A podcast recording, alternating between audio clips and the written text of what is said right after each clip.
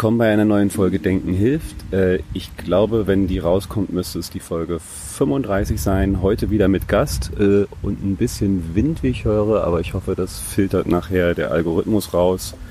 Äh, es sind nämlich 32 Grad heute und wir sind draußen und ich sitze hier mit Raul. Raul, stell dich doch vielleicht mal selber vor, ähm, bevor ich jetzt, ich krieg sowieso nicht alles zusammen. Ja, mein Name ist Raul Krauthausen. Ich bin äh, 39 Jahre alt und engagiere mich seit über 15 Jahren als Aktivist zum Thema Inklusion, Barrierefreiheit und Teilhabe von Menschen mit Behinderung. Ähm, ich habe selber eine Behinderung und bin Gründer des gemeinnützigen Vereins Sozialhelden. Und der schiebt ordentlich Projekte an. Ich muss nämlich sagen, ich bin so so ein bisschen Silent Fanboy, auch schon seit Jahren. Ich, ich äh, also wir laufen uns so ab und zu immer mal so äh, physisch über den Weg, aber ich äh, habe deine Arbeit schon echt vor, vor langer, langer Zeit, 15 Jahre hast du gerade gesagt. Ich glaube, ich habe dich, ich habe dich das erste Mal bewusst wahrgenommen und gesehen. Äh, ich glaube, das war 2011. Da war ich bei Le Web auch über meinem Arbeitgeber Ach, in, Paris. in Paris, genau, ja, genau. genau. Und da habe ich dich gesehen. Und da bin ich dann, glaube ich, mal so. Ich meine, da muss äh, es Wheelmap schon gegeben genau. haben, oder? Das war das zweite Jahr der WMAP. Die WMAP ist 2009, äh, Anfang 2010 online gegangen. Die Online-Karte für rollstuhlgerechte Orte, die wir bis heute noch betreiben. Und äh, durch die WMAP, würde ich mal sagen, sind wir dann auch größer und bekannter geworden. Äh, Le Web war die erste internationale Konferenz, wo wir die WMAP vorgestellt haben. Und ähm, es kam einfach Schlag auf Schlag in der Zeit. Wir waren glaube ich, äh, die Leute fragen immer, ja, wie habt ihr das denn geschafft, irgendwie mit eurem Projekt so groß zu werden und so berühmt zu werden? Ich glaube nicht, dass das viel unsere Leistung war, sondern ganz viel mit Zeitgeist zu tun hatte. Also die Zeit einfach die richtige war, um diese Idee an die Öffentlichkeit zu bringen. Zwei Jahre vorher oder zwei Jahre später hätte die Idee einfach nicht funktioniert. Okay. Ähm, ich wollte nochmal, bevor wir so richtig in die äh, Projekte und Themen, ich meine, sind ja mannigfaltig viele, äh, einsteigen, nochmal so ein bisschen mehr über dich und was ich ja ganz gerne in allen meinen Podcasts so frage, also als Berliner, äh, wo kommst du eigentlich her? Und also aufgewachsen bin ich in Berlin, ähm, geboren bin ich in Peru. Mein Vater ist Peruaner, meine Mutter ist Deutsche und ähm, wir sind aber, da war ich ein Jahr alt, nach Deutschland gezogen und dann gleich nach Berlin. Und hier bin ich dann einfach und sozialisiert Berliner. worden, genau. Berliner sagen ja, man ist erst dann Berliner, wenn man in Berlin geboren ist. Ja, ja, das, das erzähle ich den Leuten auch immer. Aber ich glaube, bei Bist du Berliner? Ich bin Westberliner, ja. ja. Ah, bin, Halleluja. Ich bin auch in Westberlin zumindest aufgewachsen. Ähm, war eine spannende Zeit, ist immer noch eine spannende Zeit Berlin. Ich würde sagen, ich bin in Berlin sozialisiert. Aber, ja, aber kein Berliner. Bei, bei ein Jahr. Also, Drückst du ein Auge mach, zu? Ich drücke jetzt mal ein okay, Auge sehr zu. Gut.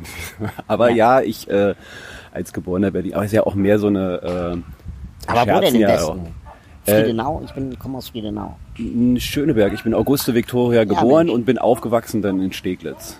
Ja, das ist ja also richtig. Ist ja, ja, genau. Ich bin und richtig, Bierpinsel. Richtig. Genau, Bierpinsel. Ja. Ich bin Gymnasium Steglitz zur Schule gegangen und Lilienthal in, in ähm, Lichterfelde habe ich dann mein Abitur gemacht. Ah, also ich bin so richtig Westberlin, spießig im Süden. Und dann aber Großteil schon äh, immer hier in Kreuzberg gewesen. Ich habe dann nämlich hier auch meine Ausbildung gemacht äh, da Erkelenz dann war ja. meine Berufsschule, äh, Erkelenz dann war meine erste Ausbildung, äh, beziehungsweise mein erster Arbeitgeber bei Flyer. Ich weiß nicht, mhm. ob du das noch kennst. Nee. Ob du das wahrscheinlich ein bisschen vor, na wohl, also eigentlich, das war so, so ein Techno-Stadtmagazin. Ah, okay, DIN, ja. DIN A5, die hatten da ihren Verlag, da habe ich ein Praktikum gemacht und äh, meine Berufsschule war dann ähm, da hinten, Wrangelstraße.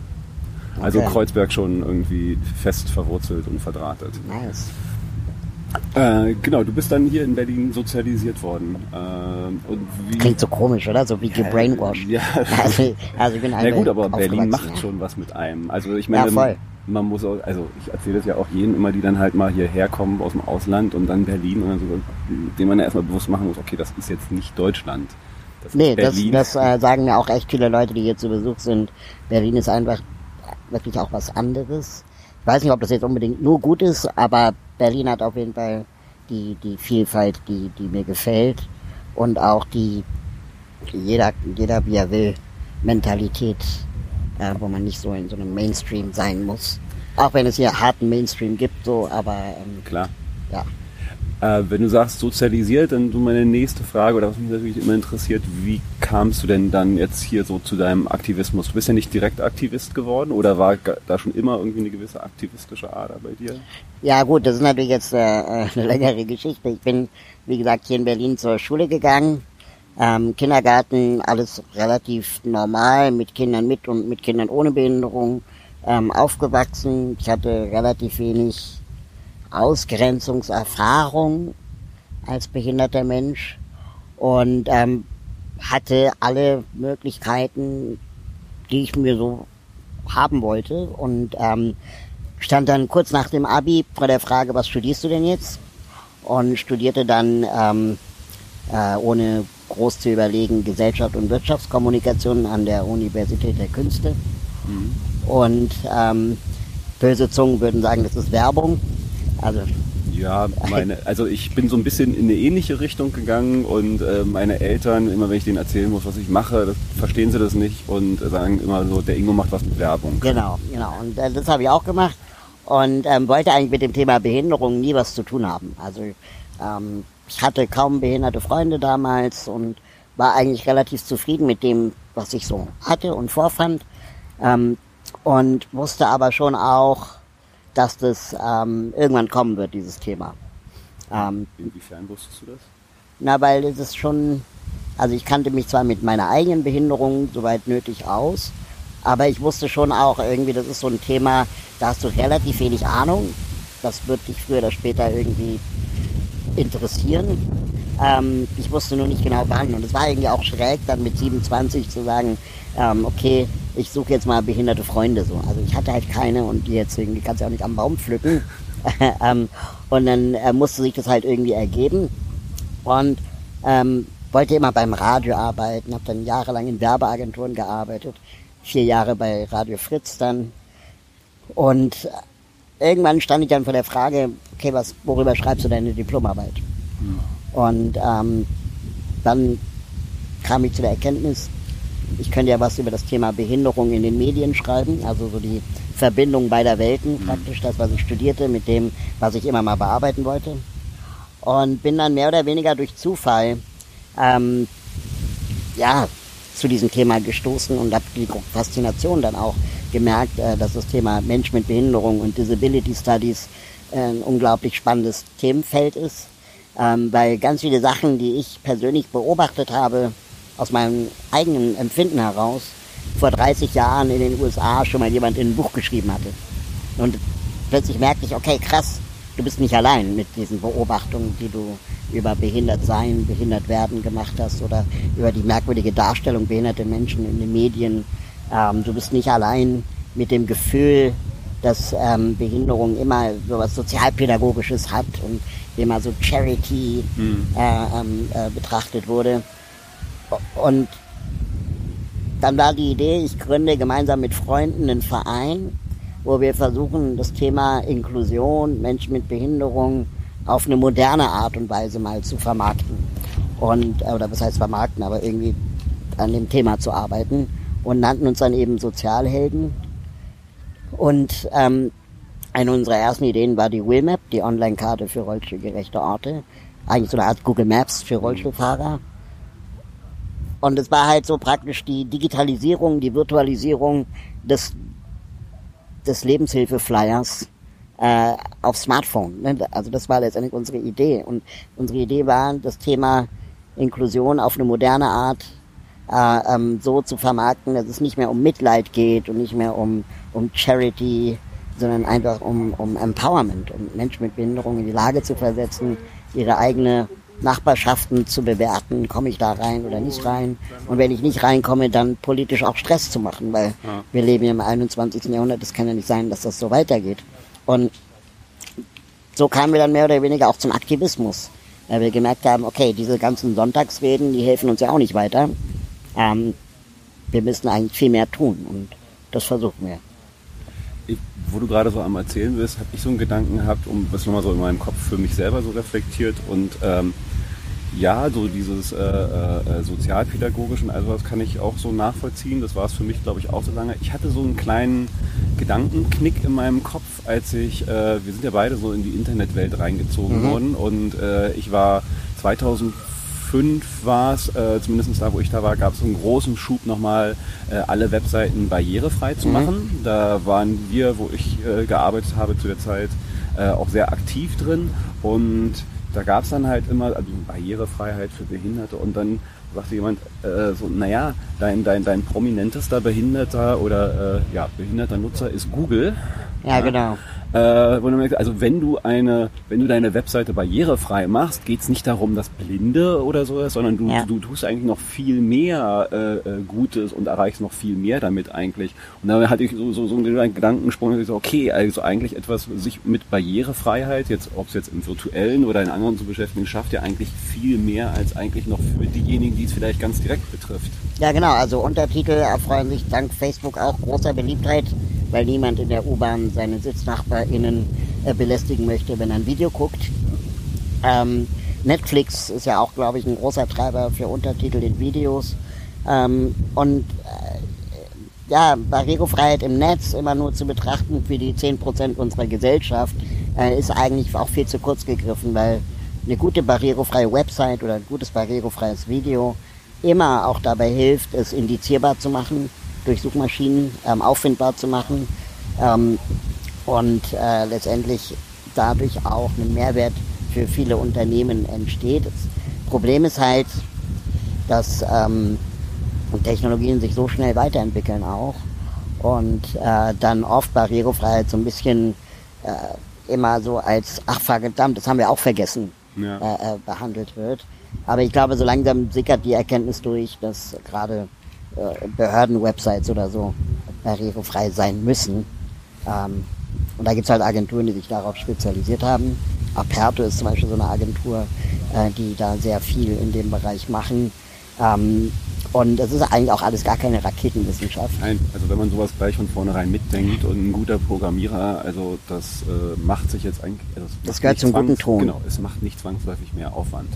Nee, und vor allem ist es halt strukturiertes Programmieren. Ne? Genau. Man trennt halt Inhalt von, von Design, man äh, macht strukturiert Informationen. Das hilft jedem. Ja. Ähm, also Wheelmap war dann so, so der Kickstart so richtig äh, für die Sozialhelden und für deine aktivistische Arbeit. Genau. Und äh, die Wheelmap ist halt letztendlich auch so ein bisschen, ich habe mal gelesen, löse nur die Probleme, die du selber hast und nicht die, wo du glaubst, dass andere die Probleme haben könnten. Und ich als Rollstuhlfahrender Mensch habe natürlich ähm, immer die Herausforderung, dass ich nicht genau weiß, wo komme ich denn jetzt irgendwo in Steglitz in ein rollstuhlgerechtes Café oder in München oder in Singapur. Ähm, und äh, es fehlte einfach immer so eine Art Information, Datenbank über die Zugänglichkeit von Orten. Und ich kann halt alles bewerten. Ich kann sagen, jetzt äh, Kaffee sowieso ist lecker. Ne? Ich kann halt sagen, äh, man kann es rauchen. Aber niemand hat mal die Frage beantwortet, ob man als rollstuhlfahrender Mensch da reinkommt. Und dann haben wir die Wimap eben ins Leben gerufen und wollen gar nicht so sehr sagen, ähm, äh, äh, wir wollen gar nicht die größte Datenbank der Welt werden zum Thema Zugänglichkeit ähm, äh, der, von Orten, sondern wir wollen eigentlich mit der Wimap zeigen, dass es ähm, eine Relevanz hat, diese Informationen auf den eigenen Plattformen anzuzeigen. Das heißt, die Wheelmap ist eigentlich eine Kampagne mhm. seit zehn Jahren, die ähm, Plattformen wie Google Maps zum Beispiel überzeugen soll, dass diese Informationen auch auf ihrer und Map sinnvoll wären. Übernehmen schon welche? Ähm, ja, also es sind interessante Gespräche am Laufen. Ähm, äh, da geht es ganz viel um Standardisierung solcher Informationen. Wo kommen die Daten eigentlich her? Austausch dieser Daten. Ähm, und äh, da sind interessante Gespräche am Laufen und wir wollen eigentlich diesen, den, den, den Use Case zeigen, dass das sinnvoll ist. Und wenn die großen Anbieter, Apple, Google und Co. das alle machen, dann äh, können wir sagen, okay, mach mal ein Häkchen dran und äh, äh, reden eher über Standardisierung von Informationen, als dass wir selber eine Karte betreiben müssen. Also mhm. uns geht schon immer darum, bei allen Projekten, die wir machen, ähm, wir nennen es Disability Mainstreaming, also die existierenden Plattformen von der Sinnhaftigkeit von Informationen über Barrierefreiheit zu überzeugen, anstatt selber immer ein Produkt betreiben zu müssen, das dann in Konkurrenz steht zu den existierenden, weil dafür sind wir auch zu klein, zu schwach und zu, äh, mit zu wenig Ressourcen. Und vor allem wollen wir eben als Mensch mit Behinderung nicht immer eine Sonderlösung haben, sondern wir wollen eigentlich die existierenden Produkte genauso mitnutzen können wie alle anderen Menschen auch. Und das bedeutet, bei Google Maps herausfinden, ob ein Ort rollstuhlgerecht ist oder bei der Deutschen Bahn ähm, eine Reise buchen, wie jeder andere Mensch auch. Ähm, und davon auszugehen, dass es als rollstuhlfahrender Mensch geht und nicht immer nur um Hilfe zu bitten. Hm. Ähm, was soll ich da nochmal wo, das ist jetzt aber auch, du meintest, du löst die Probleme irgendwie, die du selber hast. Das sind ja aber auch nicht die einzigen Themen, um die ihr euch kümmert. Also ihr habt da zwar einen Themenschwerpunkt, aber es geht jetzt ja bei eurer Arbeit bei den Sozialhelden, wenn ich das jetzt so richtig sehe, nicht nur um äh, Rollstuhlfahrer. Nee, genau. Wir haben ähm, verschiedene Themen inzwischen, die wir bearbeiten. Ähm, die WIMAP war unser erstes großes äh, ähm, Projekt. Ähm, und daraus ergab sich dann auch durch viele Zufälle, wir hatten dann große Werbekampagnen, plötzlich kannte man uns oder das Projekt. Wir sind ja jetzt auch das größte Projekt der Welt tatsächlich geworden zu dem Thema. Wir haben 25 Sprachen, sind wir online. Und ich würde mal sagen, das Projekt ist jetzt irgendwie gesetzt. So, das, das müssen wir betreiben. Das betreiben wir auch gerne. Ähm, aber wir wollten natürlich mehr machen, als jetzt irgendwie so eine Karte betreiben. Und kamen dann mehr oder weniger durch dieses Projekt zu vielen weiteren Themen. Und das Folgeprojekt daraus ähm, war dann eine Informationsplattform für Journalistinnen, die sich informieren wollen, wie man vorurteilsfrei über Behinderung überhaupt reden und schreiben kann. Mhm. Ähm, weil wir beobachtet haben, dass wenn Journalistinnen über uns berichtet haben, ähm, sie immer Fokus darauf gelegt haben, dass ich eine Behinderung habe. Also es hieß immer, Raul Krauthausen meistert tapfer sein Schicksal und hat trotz seiner Behinderung irgendwas gemacht. Mhm. Aber es war nie, irgendjemand hat die Sozialhelden gegründet, einen gemeinnützigen Verein, der sich für die Rechte behinderter Menschen einsetzt. Ähm, es ging immer um mein Schicksal. Und das fanden wir irgendwann sehr merkwürdig, weil es sollte niemals um mich gehen. Wir nannten uns ja auch Sozialhelden und nicht Graue Krauthausen in France. Ja? Und ähm, das heißt, wir haben dann versucht, in unserer Öffentlichkeitsarbeit, äh, in den Pressemitteilungen am Ende Formulierungsempfehlungen mitzugeben. Hm. Sowas wie sagen Sie nicht, Raul Krauthaus Meister tapfer sein Schicksal, sondern sagen Sie, ist auf äh, einen Rollstuhl angewiesen. Mhm. Also einfach neutraler formulieren. Und ähm, plötzlich riefen Journalistinnen uns an und sagten, oh krass, über Sprache und Behinderung, da haben wir noch nie drüber nachgedacht. Habt ihr noch mehr Informationen? Und hatten wir erstmal nicht. Und dann haben wir gesagt, okay, da scheint uns einen großen Bedarf zu geben aus der Perspektive, ich, wir haben dann versucht, eine Persona zu definieren äh, und wir haben uns dann jemanden vorgestellt, der, der oder die bei Spiegel Online arbeitet und Zeitdruck hat, vier Artikel am Tag schreiben muss, ja, und den du von der, von dem oder der du jetzt nicht erwarten kannst, äh, mal eben Soziologie studiert zu haben, um zu wissen, wie man über Behinderung schreibt. Ja. Ich merke schon, da kommt ja Design Thinker genau. äh, durch. Äh. Genau, und dann haben wir halt gesagt, okay, dann braucht diese Person also jetzt eine Hilfestellung, eine Art Checkliste, ja. nach der sie oder er den Text durchgehen kann, ob er oder sie in Fettnäpfchen getreten ist. Und ähm, haben dann das Projekt leitmedien.de ins Leben gerufen, also Leit mit D, mhm. ähm, wo wir Journalistinnen Tipps geben, wie sie eben vorurteilsfrei über Behinderung schreiben und berichten können. Und ähm, das ist so durch die Decke gegangen, dass wir jetzt äh, in vielen Medienhäusern Workshops geben regelmäßig, dass wir mit denen auch Formate entwickeln, wie man das Thema Behinderung medial auch jetzt mal anders begreifen kann, als wie wir es in den letzten 50 Jahren gemacht haben. Immer das Sorgenkind oder immer dieser Superheld, der irgendwie äh, seine Behinderung tapfer überwindet oder so, ne, sondern einfach auch stinknormalen Menschen porträtiert, der zufällig eine Behinderung hat wie rote Haare. Mhm. Und ähm, dieses, dieses Mainstreaming funktioniert auch da, dass wir praktisch jetzt nicht ein Magazin von Behinderten für Behinderte zum Thema Behinderung machen, sondern dass wir wirklich mal die Frage stellen, okay, was kann eigentlich die Fernsehsendung 1, 2 oder 3 im ZDF für Kinder oder im Kinderkanal ähm, tun, um das Thema Behinderung zu erzählen, ohne dass es gleich eine Behinderten-Spezialsendung wird. Mhm. Und ähm, wir haben dann mit denen gemeinsam zum Beispiel es geschafft, das Studio für Rollstuhlfahrende Kinder barrierefrei zu gestalten, sodass jetzt einfach Schulklassen, wo Kinder mit Behinderung und ohne Behinderung gemeinsam unterrichtet werden, gemeinsam auch bei eins, zwei oder drei mitspielen können. Und das ist Mainstreaming. Das werden Tausende von Kindern vom Fernseher sehen ja. und sagen und, und entdecken, Kinder mit Behinderung sind auch dabei.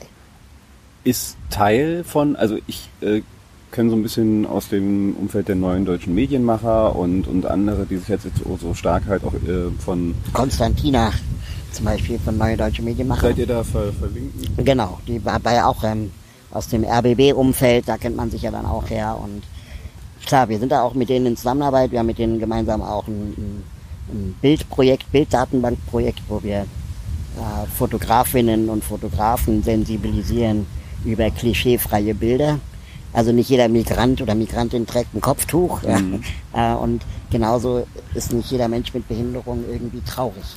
Und so wie ich es halt auch da wahrnehme, so die, da ist ja halt auch der, das Bestreben da, ähm, da jetzt dann Menschen äh, mit Migrationshintergrund oder ein Schwarze ist nicht immer eine Putzfrau, sondern genau. halt auch mal eine Ärztin oder eine Tatortkommissarin, halt auch mal äh, behinderte Personen in Film, Fernsehen, Funk nicht nur als behinderte Person zu zeigen, sondern als, äh, weiß ich nicht, äh, ganz normale Menschen des Alltags mit genau. alltäglichen Themen und Problemen. Also genau. Ist das auch so ein Ziel der Leitmedien? Genau. Und da eben dann auch Vorbilder zu zeigen, ne? oder auch ähm, gute Artikel, gerade aus Übersee. Also in den Vereinigten Staaten, würde ich mal sagen, ist die Repräsentation behinderter Menschen in den Medien bestimmt zehn Jahre weiter als in, in Deutschland. Ähm, da hast du dann eben auch mal einen äh, behinderten Nachrichtensprecher oder Sprecherin, die stinknormale Nachrichten sprechen und nicht behinderten Nachrichten. Ne? Und in Deutschland ist es alles noch sehr äh, ähm, sagen wir mal, in so, in so Nischen. Hm. Also das Witzige ist ja, ne, es gibt ja dann irgendwie Frau TV in Deutschland, ne? Und da moderiert dann eine Frau über Frauenthemen, ne? Und, und dann gibt's irgendwie, mit, äh, ähm, wie heißt die Sendung, mittendrin, ähm, nee, selbstbestimmt heißt sie, im Mitteldeutschen Rundfunk. Und da moderiert ein Mann mit Behinderung, Martin Frommel, zum Thema Behinderung für Behinderte.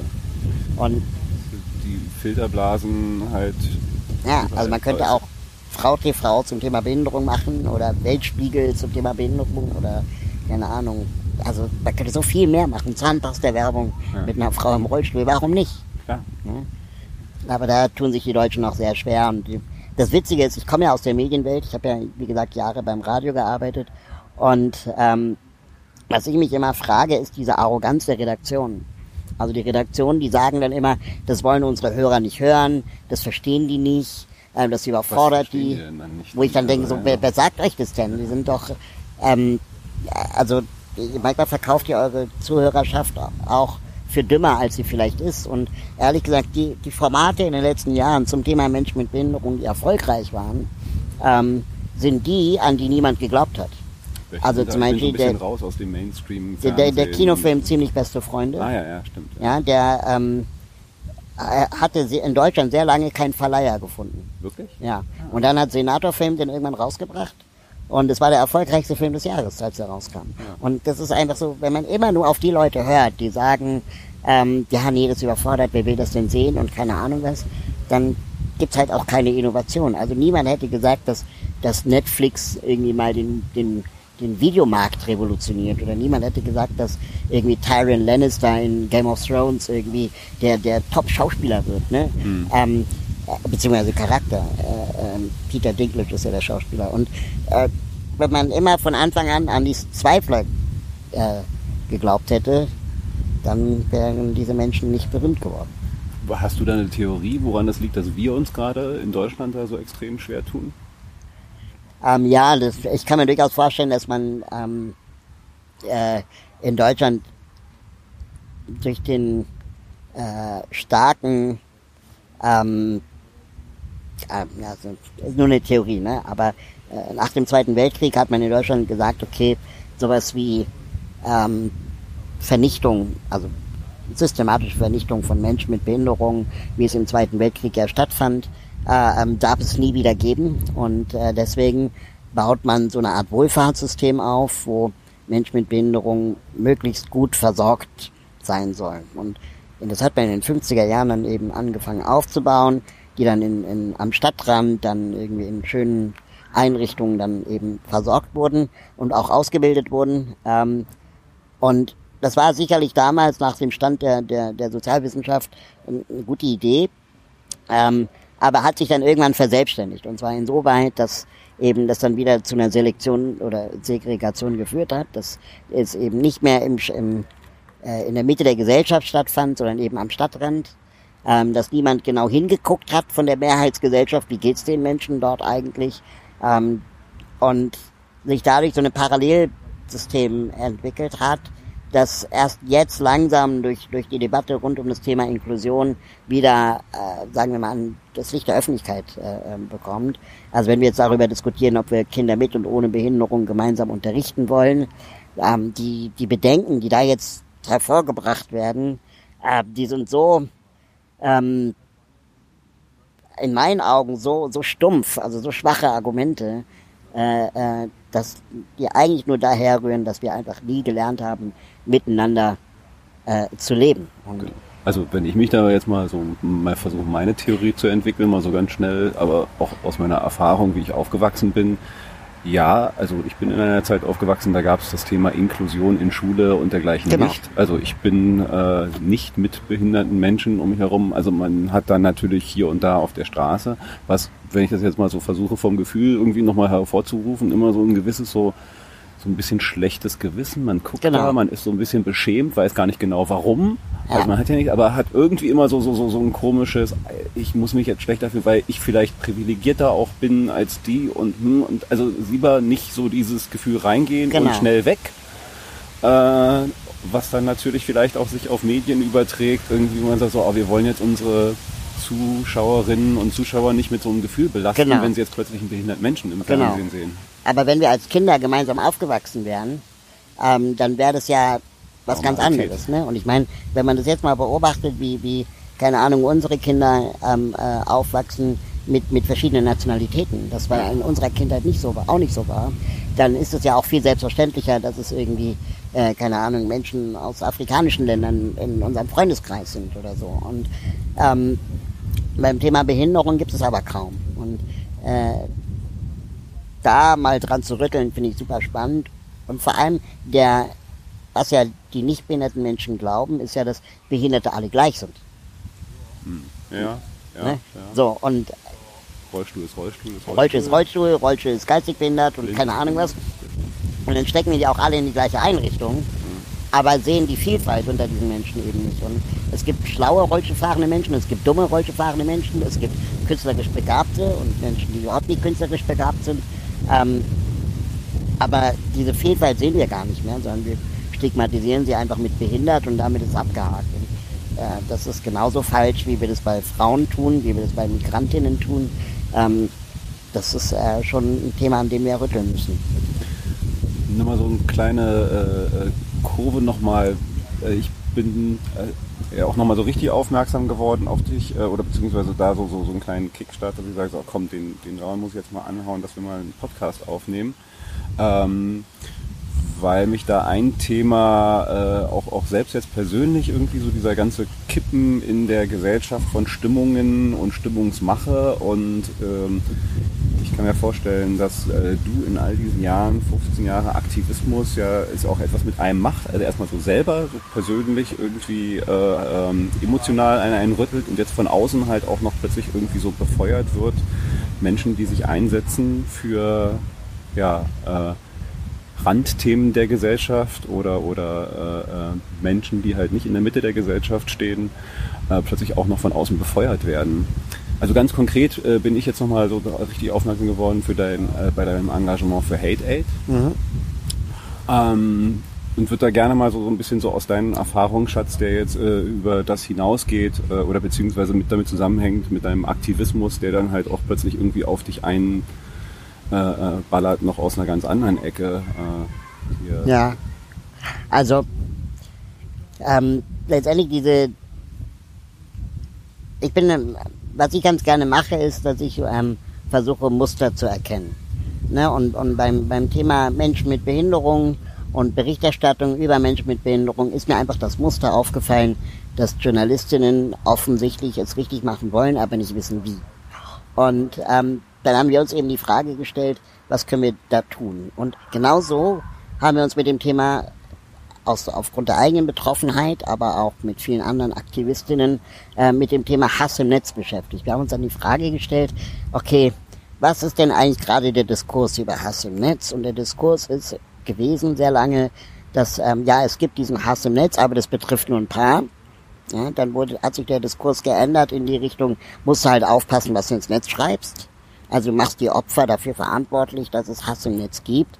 Als man dann irgendwann gemerkt hat, okay, das betrifft doch viel mehr Menschen als diese paar Leute, ähm, war dann äh, äh, sehr lange das Narrativ unter anderem auch von, von Facebook, von Twitter und von Google. Ähm, ja, da musst du halt Gegenrede machen. Und ähm, damit machst du aber wieder die Opfer verantwortlich für den Umgang von Hass im Netz. Und wir haben gesagt, nee, Gegenrede ist ein super privilegiertes Argument. Also hm. Gegenrede können nur die Leute machen, die Zeit haben, können nur die Leute machen, die Follower haben oder Reichweite. Ja, und, und es bringt halt auch nichts, weil du bestätigst die, die HaterInnen im Netz, oder bleiben wir bei Hater, also meistens keine Frauen. Ja, ähm, also äh, äh, du, du ähm, du gibst den Hatern ja die Bestätigung, äh, indem du Gegenrede machst. Das heißt, Gegenrede ist vielleicht sogar Öl ins Feuer gießen. Und wir haben dann bei Hate Aid uns die Frage gestellt, okay, was, was können wir tun, um, um Opfern vom Hass im Netz zu helfen? Also Hate Aid. Wir wollten den Menschen helfen, die gehasst werden. Und ähm, da geht es dann erstmal um, okay, achte auf deine eigene äh, äh, Sicherheit. Ja, ähm, Folgende Rechtsmittel hast du, leider sehr wenige. Ähm, äh, such dir Verbündete. Ja, ähm, und folgende Strategien haben uns damals als selber Betroffene von Hass im Netz äh, ähm, geholfen im Umgang. Und wir wollen dann relativ schnell aber auch an den Punkt kommen, dass wir eben nicht Gegenrede machen, sondern dass wir dann das Rechtssystem, ähm, äh, sagen wir mal, äh, herausfordern, um zu sagen, okay, erst wenn Anzeigen vorliegen, bei der Staatsanwaltschaft, bei der Polizei, bei wem auch immer, merkt ja das Rechtssystem in Deutschland, dass da ein Problem existiert. Sonst wird immer mit Gegenrede argumentiert und dann ist ja letztendlich der ganze Rechtsapparat außen vor. Mhm. Und erst wenn diese Fälle praktisch bei denen auf dem Schreibtisch liegen und die merken, oh Gott, wir haben, werden überflutet mit Anfragen oder, oder, oder Anzeigen, ähm, passiert vielleicht was. Und ähm, so langsam funktioniert das, glaube ich, auch, dass dann eben Staatsanwaltschaften sagen, okay, krass, ähm, das Thema ist größer als wir dachten. PolitikerInnen fangen plötzlich an, sich dazu zu äußern ähm, und versuchen dann eben auch zu sagen, da müssen wir vielleicht auch unser Rechtssystem anpassen, dass es agiler wird, dass es schneller wird, dass wir auch mal Hassrede definieren. Was ist Hassrede eigentlich? Das Absurde ist ja, ich hatte selber mehrere Morddrohungen äh, äh, äh gehabt dass dann gesagt wird, naja, das ist ja keine Morddrohung, weil Tatwaffe und Tatort und Tatzeit nicht äh, bekannt wurde. Und dann denkst du auch so, Mord. ja, okay, ähm, sollen wir warten, bis es passiert ist? Ja. Oder also das ist doch absurd und das ist auch nicht zeitgemäß. Ne? Ja. Ähm, oder auch, äh, dass dann Polizistinnen mir gesagt haben, ja, wenn sie gehasst werden, dann machen sie doch das Internet aus. Und dann denkst du, ich sag doch nicht dem Handwerker, äh, oder eine Handwerkerin, ja, wenn du nicht verletzt werden willst, dann nimm keinen Bohrer. So, also das Internet ist nun mal ein Werkzeug, mit dem ich arbeite, arbeiten muss, weil das ist mein Job. Ähm, und das ist einfach gefährlicher geworden. Und, wir müssen an einen Punkt kommen, wo ein Hakenkreuz auf einer Twitter-Wall genauso strafbar ist wie ein Hakenkreuz an einer Hauswand. Ja. So, und solange das nicht der Fall ist, gilt für mich die Aussage, dass das Netz ein rechtsfreier Raum ist. Da kann Angela Merkel sagen, was sie will, aber wenn HaterInnen das Gefühl haben, sie können hier Hakenkreuze verbreiten, wie sie wollen, ähm, dann ist das ein rechtsfreier Raum. So lange, bis da irgendwie mal das Rechtssystem einschaltet. Und warum ist das auf Twitter weniger verboten als auf einer Hauswand? Diese Frage müssen wir stellen und die müssen wir öffentlich stellen und dann müssen wir damit auch umgehen. Hm. Du, also man vielleicht jetzt irgendwie durch sowas wie den Fall Lübcke äh, merke ich auch irgendwie so einen gewissen Umschwung, wobei ich halt noch nicht so richtig wahrnehmen kann, ob das jetzt nicht nur so heiße Luft ist oder ob da jetzt wirklich äh, was äh, rechtzeitig passiert. Du meintest gerade irgendwie, es gibt da schon Bewegungen, ja. Änderungen. Ähm, hast du da jetzt schon was wahrgenommen, dass in, in, in der Rechtsprechung oder halt auch in wirklichen äh, Rechtsmitteln irgendwie sich was verändert? Also ich, ich wüsste es jetzt gerade noch nicht, ob da jetzt wirklich was äh, anders ist oder gemacht wird. Also nee, auch nicht äh, messbar jetzt. Ähm, aber ich krieg schon mit in, in Gesprächen, dass seit spätestens seit diesem Fall Lübcke einfach auch man das nicht mehr so wegschweigen kann. Ne, und ähm, dass da schon auch eine Systematik hintersteckt. Ich würde aber auch gerne ganz ähm, versuchen zu differenzieren zwischen Troll, Hatern und äh, Nazis. Hm. Also nicht jeder Troll ist ein Nazi und nicht jeder Hater ist ein Troll. Ähm, da, da gibt es sicherlich auch Abstufungen und ich denke mal, wir waren alle auch mal Trolls. Trolls auf eine Art und im Internet irgendwie, also keine Ahnung, auch wie, wie, wie wir online mit PolitikerInnen äh, ähm, auch diskutieren, auf Facebook-Seiten kommentieren, sind wir auch nicht immer die höflichsten, würde ich sagen. Auch selber nicht. Ähm, und da, glaube ich, müssen wir schon auch ein bisschen unterscheiden. Ja, wobei, also ich gebe dir recht. Ich muss da auch so, das Internet verleitet dazu, dann halt auch mal so, oh, mit kommt jetzt der geile Spruch und der muss jetzt einfach raus. Man merkt dann erst später so, ah, okay, gut. Also, war schon ein bisschen unter der Gürtellinie und ich also ich merke das, wenn ich so in Diskussionen bin und äh, mir genau wieder dieser Moment kommt, wo ich so denke, so den Spruch musst du jetzt bringen. Ähm, das ist für mich so der Punkt, ist zu sagen so, okay, und jetzt raus und nochmal äh, drüber schlafen und morgen nochmal überlegen, was du eigentlich antworten willst. Genau. Und das wird dann eigentlich meistens eine viel zivilisiertere Antwort, ja, genau. äh, die im Kern manchmal sogar noch pointierter ist, weil sie halt, äh, weil sie halt nicht verletzend unter die Gürtellinie genau. geht, äh, den anderen dann noch ein bisschen hilfloser zurücklässt, weil eigentlich mal äh, die andere Person in so einem Modus war, okay, wir, wir hauen uns jetzt so richtig unter der Gürtellinie die ganze Zeit einen rein. Genau. Und äh, ja, und ich, ich glaube halt, dass ähm, wir langsam, oder ich habe die Hoffnung, sagen wir mal, ich habe die Hoffnung, ich bin nicht sicher, ob es so sein wird, aber ich habe die Hoffnung, dass wir als Gesellschaft äh, oder Menschheit auch mit der Kulturtechnik des Internets äh, den Umgang erst lernen. Also wir haben ja auch den Umgang mit dem hm. Radio gelernt oder mit dem Fernseher gelernt. Ne? Nicht alles, was im Radio oder im Fernsehen stattfindet, ist wahr. Ähm, auch wenn da lange gesagt wurde, ähm, äh, keine Ahnung, die Menschheit wird vom Fernseher sterben oder, oder irgendwie untergehen. ist ja nicht passiert. Ne? Und ich glaube, so langsam begreift die Menschheit auch, dass Debattenkultur im Internet irgendwie kaputt ist. Mhm. Also es entsteht ja keine wirkliche Debatte und auch kein wirklicher Meinungsaustausch. Und ich habe das selber erlebt, als ich beim, beim Radio gearbeitet habe, dass ähm, wenn man dann so auf Social Media Kanälen irgendwie Themen diskutiert, dann ist dieses Pro und Contra spätestens nach zwei Stunden sind alle Argumente ausgetauscht und dann wiederholt sich das eigentlich nur noch und äh, nach Kommentar 20 kommt immer ein Hitler-Vergleich.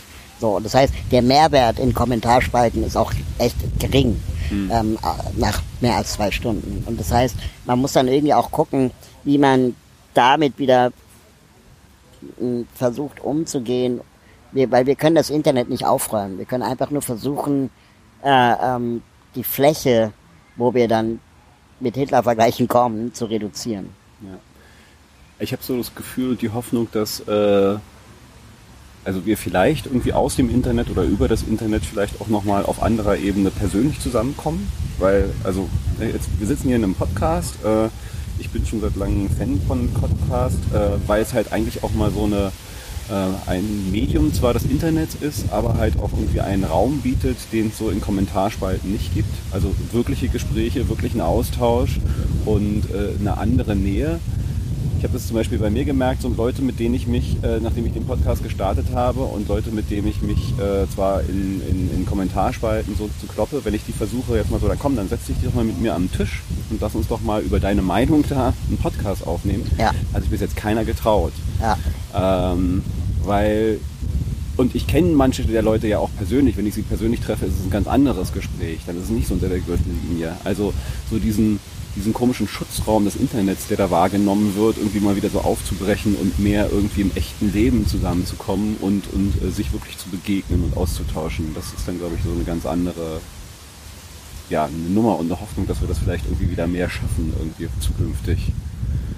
Ja, auf jeden Fall. Ich glaube auch, dass Begegnung der beste äh, Impfschutz äh, für Hass ist. Ähm, das merken wir ja auch im, im Bereich äh, Migration, dass äh, da, wo die Migranten oder Migrantinnendichte am niedrigsten ist, äh, sind die Vorurteile am höchsten. Ja. Und ähm, das sagt ganz viel auch über, über uns als Menschen aus. Und wenn wir einfach miteinander begegnen, dann relativieren sich auch ganz viele unserer Vorurteile oder Meinungen über andere Menschen. Wir, wir, schlagen schon fast einen Bogen, ohne dass ich es ganz bewusst gedacht habe, zu etwas, was ich ganz gerne jetzt auch immer so tue, nämlich mal äh, so ein bisschen über die Utopien nachdenken, weil wenn man so reinschaut ins Netz und in andere Medien, dann könnte man ja denken, und es ist ja auch nicht überall alles schön, dass die Welt kurz vorm Zusammenbrechen ist und äh, eigentlich können wir uns gleich die Kugel geben.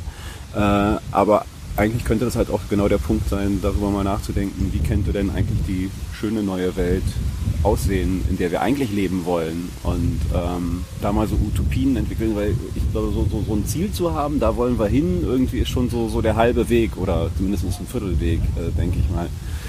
Hast du so für dich äh, Utopien, die sich so aus deiner aktivistischen Arbeit, wo du sagst, so, so diese, dieses schöne neue Bild, äh, dieses Bild der Gesellschaft äh, würde ich gerne an die Wand malen oder stärker in den Köpfen verankern, dass wir darauf hinarbeiten?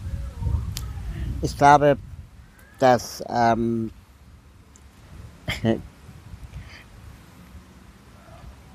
also ich habe jetzt nicht, keine, keine konkrete Utopie, also jetzt nicht sowas wie, ich bin ein großer Anhänger des Grundeinkommens oder irgendwie äh, Volksentscheide oder so. Also das können andere wesentlich besser argumentieren als ich wahrscheinlich. Ähm, aber ich mache schon zunehmend die Beobachtung und auch die Erkenntnis, dass da, wo wir jetzt gerade landen und gelandet sind, äh, liegt einfach dann daran, weil zu viele Menschen zu konservativ gewählt haben. Mhm. und über die letzten Jahrzehnte meinetwegen. Ja. Und ähm, ganz viele Erkenntnisse, die, die wir ja jetzt gerade sammeln, ne, sowas wie Erderwärmung oder äh, Rechtsradikalismus, ähm, entstehen eigentlich nur, weil wir diesen Menschen zu viel äh, ähm, geglaubt haben. Also ähm, mir hat neulich eine ARD-Hauptstadtkorrespondentin erzählt, und das fand ich natürlich ganz spannend, immer wenn PolitikerInnen ähm, von Entlastung der mittleren und niedrigen Einkommen sprechen, also Steuerentlastung, ja. dann meinen sie nie Hartz-IV-Empfänger. Ah. Weil die zahlen eh keine Steuern. Und ähm, das heißt, wenn wer ernsthaft Sozialpolitik betreiben möchte, muss über Transferpolitik reden oder Transferleistungen reden. Und äh, das ist nicht Entlastung der niedrigen und mittleren Einkommen.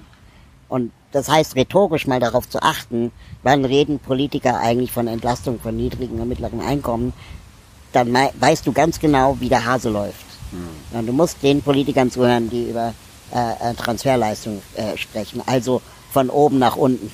Ja. Den Reichen nehmen, den Armen geben und nicht die Mittleren entlasten. Ähm, eine andere super spannende äh, Debatte, jetzt gerade ging es darum, ob man in Deutschland Plastiktüten verbieten soll. Habe ich vor einer Woche im Deutschlandfunk gehört. Ne? Mhm. Und da hat sich der Einzelhandelsverband dazu geäußert. Und äh, natürlich ist er dagegen, ja, und sagte dann sowas wie, ja, wir müssen hier an die Freiwilligkeit appellieren. Also der Händler. Und ähm, dieses Argument hörst du auch übrigens von den Konservativen, wenn es darum geht, ähm, ob, äh, keine Ahnung, in Führungspositionen Frauen äh, gleichermaßen beschäftigt werden sollten. Da sagt dann auch die, sogar die aktuelle Bundesregierung, wir müssen appellieren an die Wirtschaft, das zu tun. Genau. Und immer dann, wenn von Appellen die Rede ist, von Freiwilligkeit, sei es bei der Frauenquote, sei es bei der Reduktion von CO2-Ausstoß oder bei Dieselgate. Heißt eigentlich ja, lassen, wie es ist. Dann heißt das lassen, wie es ist, weil es wird sich nicht verändern. Mit Freiwilligkeit kommen wir hier nicht weiter. Meine Utopie ist also, gesetzlich durchsetzen. Ja. Gerechtigkeit durchsetzen, Frauen gleichermaßen behandeln wie Männer, gesetzlich durchsetzen, wenn das nicht passiert, einfach bestrafen. CO2-Reduktion, wenn das nicht passiert, einfach sanktionieren. Ähm, wenn Unternehmen weiterhin äh, das Kraftfahrtbundesamt verarschen äh, mit äh, Diesel, äh, Feinstaub, dann einfach sanktionieren und bestrafen. Ende der Geschichte.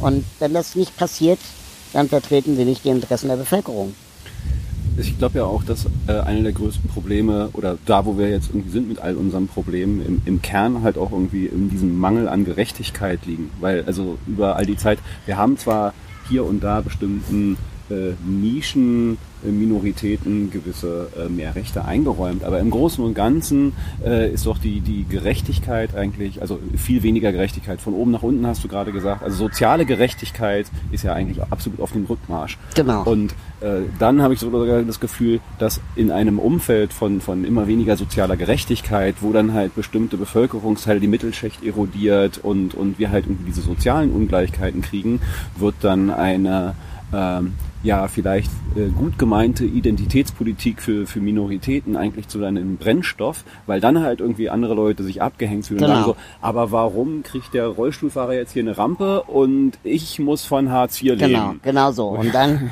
und, und dass wir da nicht erkennen als Gesellschaft, dass hier systematisch Minderheiten gegeneinander ausgespielt werden, also Teil und Herrsche, ist ja, ja hier, genau, hier das Motto. Ähm, das, das ist eigentlich das Tragische an der ganzen Geschichte. Und eigentlich müssen wir uns zusammentun mit, mit den Frauen, die benachteiligt werden, mit den Migrantinnen, die benachteiligt werden, mit Kindern, deren Rechte auch mit Füßen getreten werden in Deutschland. Ähm, und, und, und einfach mal offen zu legen, was für absurde Gedanken äh, ähm, kursieren bei den Menschen, die gerade Macht haben. Also wenn, wenn Christian Lindner, der zum Glück keine Macht hat, zu den, äh, Polit äh, zu den SchülerInnen sagt, ähm, überlasst das mal den Profis mit den Klimaprotesten. Oder wenn konservative CDU-PolitikerInnen sagen, ähm, warum streikt ihr eigentlich nicht nach der Schule, geht mal lieber zur Schule, dann, dann, dann sind das so schwache Argumente, dass man sie genau an dem Punkt eigentlich angreifen muss, weil es gibt keine Argumente ähm, gegen Klimaschutz. Also ich habe ja auch das Gefühl, dass das jetzt vielleicht auch so, so ein kleiner Tipping Point sein kann, diese Fridays for Future Bewegung, die Kinder, die etwas einfordern, was eigentlich Common Sense ist, was eigentlich irgendwie jedem äh, äh, ja so bewusst ist, dass das auch so ein bisschen überschwappt äh, in all die anderen Bereiche, wo man dann irgendwie sagt, so, ja, warum ist das eigentlich nicht schon immer so anders und ja, immer und, noch so? Und ich glaube, das Spannende an der ganzen Sache ist, und das gehört dann vielleicht auch so ein bisschen zu dieser Utopie, dass Inklusion, Umweltschutz, ähm, all diese ganzen wichtigen Themen, auch soziale Gerechtigkeit, äh, die Machtfrage stellen. Ja. Und zwar die Leute, die jetzt momentan die, die Welt vor die Wand fahren, werden die Macht verlieren. Und die wehren sich gerade dagegen. Durch Ignoranz, durch Kriege, durch was auch immer. Ähm, weil sie merken, hoffe ich, dass das nicht ewig so weitergeht. Also, ja. das bedeutet, Frauen werden kommen. So, Frauen werden in Zukunft 50 Prozent der Machtposition innehaben, mindestens. Hoffentlich. Ja. Ähm, das bedeutet, dass viele Männer nicht mehr an den Reglern sitzen. Und ähm, ich will nicht sagen, dass dadurch die Welt automatisch besser wird, aber äh, es wird auf jeden Fall sehr viele, sehr ähm, frustrierte Männer geben, die keinen Bock darauf haben, Macht abzugeben. Und das gilt genauso für das Thema Nichtbehinderte. Nichtbehinderte Menschen werden Macht abgeben müssen an Menschen mit Behinderung. Alte Menschen werden Macht abgeben müssen an junge Menschen. Ja. Deutsche an Migranten. Das tut immer weh. Ja, die große Frage, ja, das würde jetzt dann sprengen. Ich habe auch keine Antworten dafür. Ich, ich sehe das auch so und habe immer dann halt auch die Angst, also ne, gerade wenn halt äh, äh Leute bedroht werden, äh, kommt es halt zu, zu Beißreflexen. Man merkt es ja jetzt. Also das, das was man halt äh, in diesen Kommentarspalten, in diesen Hass, Hass, der da hochkommt und äh, rechte Parteien im Aufschwung. Also das sind für mich ja diese Beißreflexe, die es dann halt in einer Gesellschaft, die sich so verwandelt, irgendwie, wie man die halt äh, abfangen kann, dass wir dann nicht äh, zu einem anderen Tipping Point kommen. Also mhm. weil bei, bei aller Utopie, die ich da habe, sehe ich halt auch die Dystopien irgendwie. Es kann auch in andere Richtungen kippen. Absolut. Ähm, also was man da tun muss, um halt das, äh, ja, äh, für mich halt, äh, wie, wie können wir diese schöne neue Welt zeichnen, diese Utopie, auf der dann halt alle Bock haben äh, und sich nicht verleiten lassen von denjenigen, die dann halt die Dystopie der, der Messermänner und was weiß ich nicht, was alles Geschichten irgendwie erzählen. Ja. Also die, die müssen wir, glaube ich, also meine Theorie zumindestens äh, viel mehr davon und viel mehr dafür begeistern, dass Leute sagen, so ja klar, darauf habe ich Bock, auf die Fahrradstadt habe ich Bock, anstatt jetzt irgendwie hier Autos äh, die ganze Zeit äh, vor meiner Nase zu haben und, und, und. Also da kann man ja viele schöne kleine Utopien erzielen, die am Ende äh, so ein großes, ganzes, schönes, neues Bild geben. Aber ich glaube, dass wir genau diese Veränderungen halt auch so gestalten müssen, dass sie, wie alle immer so schön sagen, sozial verträglich ist. Also, dass wir beide über die fahrradfreundliche Stadt reden, ist unglaublich privilegiert, weil wir vielleicht auch nie ein Auto besessen haben oder irgendwie so. Ne? Ähm, Menschen, die aber auf ein Auto angewiesen sind, die lachen halt, ja. wenn du sagst, ähm, fahrradfreundliche Stadt.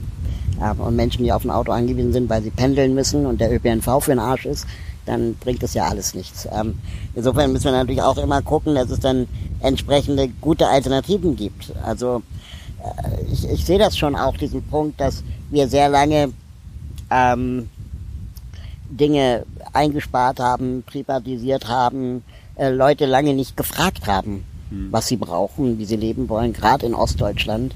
Äh, da wurde einfach ja, massiv Wirtschaft abgebaut, abgewickelt. Äh, und, und jetzt stehen die Leute halt da und, und, und, und sagen sich, wie ihr habt nichts Besseres zu tun als Homo-Ehe. Ja. Ne, so, und ähm, das tut denen zwar nicht weh, aber sie fühlen sich halt auch nicht, nicht, nicht verstanden mit ihren Problemen, mit ja. ihren Herausforderungen. Und da hat man, glaube ich, zu lange weggeguckt. Und das darf trotzdem nicht Homophobie und so weiter legitimieren. Aber ich glaube, wir müssen natürlich auch in die Regionen gucken, die, die lange nicht beachtet wurden. Hm. Ja, guck mal gerade. Wir sind auch bald in der magischen einen Stunde. Ich merke auch so langsam, dass so, so, so der Bogen, außer jetzt irgendwie vielleicht richtig, richtig tief reinzugehen in einzelne Themen und Projekte. Also ich würde halt gerne noch ein bisschen Eigenwerbung machen. Ja, mach mal, mach mal, genau, das wäre so. ähm, ich äh, mache mit sehr großer Leidenschaft inzwischen jede Woche einen Newsletter zum Thema äh, Inklusion und Innovation, äh, den man abonnieren kann unter raul.de-newsletter ähm, wo man einfach so ein bisschen, wenn man sich für das Thema interessiert, finde ich, glaube ich, einen ganz guten Überblick bekommt über das, was gerade in Deutschland oder weltweit diskutiert wird und äh, zum Thema Inklusion und da auch versuche zunehmend ähm, zu Aktionen aufzurufen, die man machen könnte, äh, um, um das Thema sagen wir mal, aufs nächste Level zu bringen oder äh, auch äh, ja, Verbündete zu, zu, zu finden für, für ein Thema. Und ähm, wen es interessiert, kann sich das sehr gerne haben abonnieren. Das muss ich immer so, ich brauche immer so zwei Wochen, bis ich irgendwie so einen Podcast raus habe. Aber gibt es gerade so ein Thema, was du sagst, irgendwie, das auch bestimmt noch die nächsten zwei, drei Wochen irgendwie aktuell, was gerade so in deiner aktivistischen Pipeline ganz oben steht? Also momentan setzen wir uns sehr stark äh, gegen einen Gesetzesentwurf ein, den Jens Spahn äh, äh gerade plant, wo ähm, er Menschen mit Behinderung, die äh, auf Beatmung angewiesen sind, Tag und Nacht oder auch nur nachts, ähm, in Einrichtungen zwingen möchte, weil es dort die Versorgung billiger ist als ambulant zu Hause. Und äh, das haben wir vor kurzem äh, entdeckt, dass dieser, der dieses Gesetzesvorhaben vorhat und versuchen da jetzt gerade massiv gegen zu mobilisieren, weil es eben gegen das Wunsch- und Wahlrecht der Wohnform, äh, was wir im Grundgesetz aber eigentlich äh, verankert haben, ist und wollen da jetzt auch ähm, ganz klar äh, äh, mobilisieren, dass Jens Spahn in dem Fall nicht die Interessen der Betroffenen vertritt, sondern nur die Interessen der MedizinerInnen, der Pharmaindustrie und der Krankenhäuser, aber selten die der Betroffenen. Was kann man tun, um sich dazu äh, Petition unterzeichnen unter change.org-intensivpflege ähm, oder eben äh, sich auch da ganz allgemein über das Thema, äh, was macht Jens Spahn eigentlich beruflich, äh, interessiert.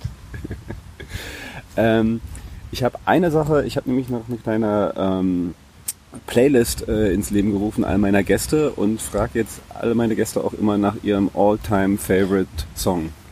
Und du musst mir jetzt, also du musst gar nicht, aber äh, ich würde mich freuen, wenn du noch deinen All-Time Favorite Song für Ich bin großer Fan von Fanny van Dannen. Fanny van Dannen. Ja, der ist äh, Singer-Songwriter. Ähm, und der hat einen Song, den auch die Toten Hosen singen, gemacht der heißt lesbische schwarze Behinderte können ätzend sein. Und ähm, das ist genau auch irgendwie Inklusion. Ne? Auch Menschen mit Behinderung können ätzend sein, äh, genauso wie Menschen ohne Behinderung auch. Cool, kommt auf die Liste. Ja, äh, Raul, ich danke dir sehr und äh, dann auch bald wieder äh, im Kiez. Sehr gern. Bis dann. Tschüss. Ciao.